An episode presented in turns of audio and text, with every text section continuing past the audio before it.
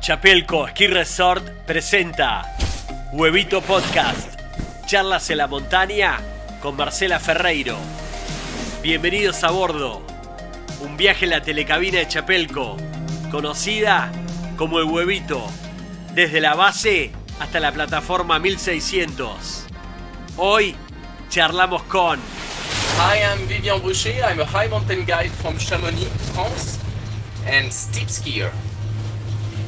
Okay, as, as she said, our guest today is Vivian Bruchez, a very well-known French skier, mountain guide from Chamonix, Mont Blanc, France. Thank you so much and welcome to Chapelco.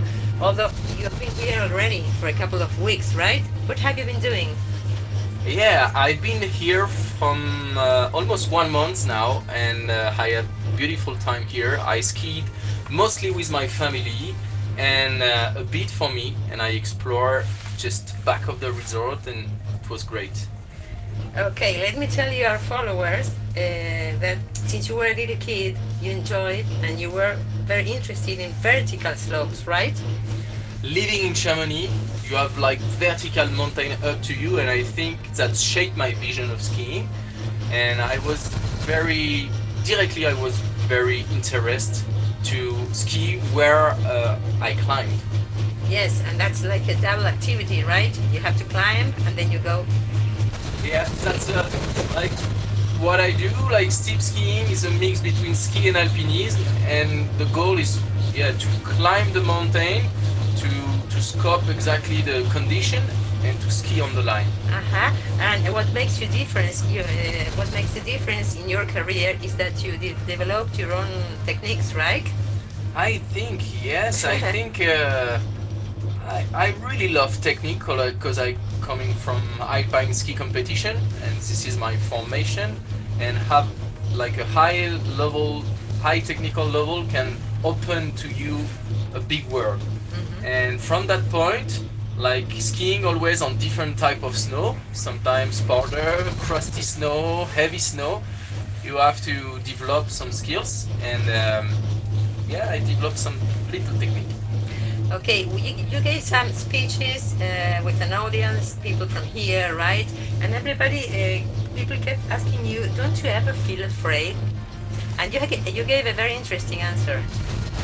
Um, I don't remember what I asked during the speech, but uh, That you have to be in the right place uh, ah, at the right time. exactly. If you're afraid, it's because you, you took the bad decision, right? That's exactly so. Yeah, this is. I love this sentence. Like, be on the right place in the right moment with the right people.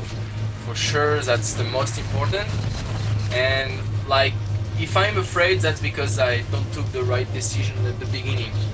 Um, I'm sometimes like a bit afraid, but before, when I prepare, when I uh, ask me question, I think the most important is to ask question in the mountain. hmm And do you ever do you ever uh, give up? Say no, let's go back, or you, you don't have a chance in the mountain to go back? Oh yeah, I, I honestly, I, um I have an easy no in mountain. Like, uh, if I don't feel it, if I don't feel the condition, or if I don't uh, also feel my team partner, or yeah, whatever, I have an easy no. So, and yeah, the mountain's still there, and when I, when I'm prepared, I go back. Okay, give me with one word or two words uh, something about the Andes. Mm. How did the Andes surprise you? Yeah, and this for me is uh, like uh, that's a wonderful trip for me. Uh, but like the terrain, yesterday we were on the top of the of the mountain and and the landscape was huge, very large. There are some stepa, and um, yeah, I think it's big here. It's bigger than my my place. Uh-huh. And uh, climate uh, situation can change easily here in Patagonia. What Sasha said? Sasha Gaze, right? Yeah, with uh, for sure having a good good partner, a good teammate when you, you have when you trust him. Mm-hmm. Uh, that's that's so good too. And also when you ski with local skiers, they know the terrain, they know the mountain, and you earn lots of time, and also you find a beautiful place. Uh-huh. So let's talk about friendship. You always say that on the mountain you have to be with friends, good friends that you can trust, that you can listen to, and give the best advice, right? What kind of friend friendship do you develop in, in this scenario? Like uh, really authentic, really honest. Directly, you have to be honest in mountain. You you can't lie, and um and even if you don't know very well the, the, the, the people directly, you need to have connection, and that's coming from the terrain and the mountain. hmm And uh, do you think this is an activity that mostly men do? You don't see so many women, although there are some. Yeah, that's coming with the women. There is we have a lot of good energy uh, from women in the Alps, uh, more and more, and they are doing great, very great. And the moment, not a lot here in the in uh, the Andes, but uh, yeah, for sure. Yeah. Give five five years, ten years. That's But you like your girls, your daughters, to go to the mountains with you when they grow older? Good question. I think uh, for sure I will be scary, uh, but uh, I don't know. Maybe I prefer if she do some cross country skiing or alpine skiing. I don't know.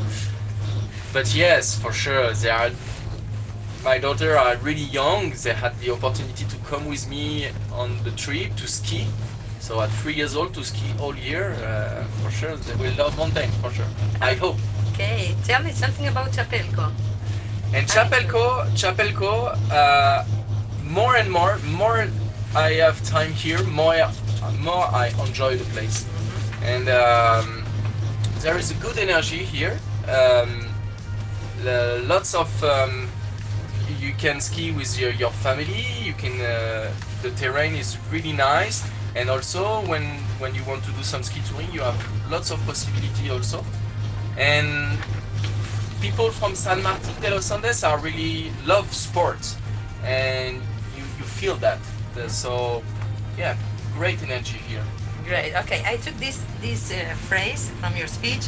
Why to choose the simplest way when you can choose the most beautiful way? Do you apply this in the mountain? Oh yes, Are you your yes, that's my like this sentence. Yeah, is uh is a good way to to finish. Okay, so we have a ride already. We Oh, yeah. to ride together now. Oh yes, Okay. ready. Thank you. Thank you. Bye bye. Hasta el próximo capítulo. Buena nieve y a disfrutar de Chapelco Ski Resort. Surf and Rock Podcast.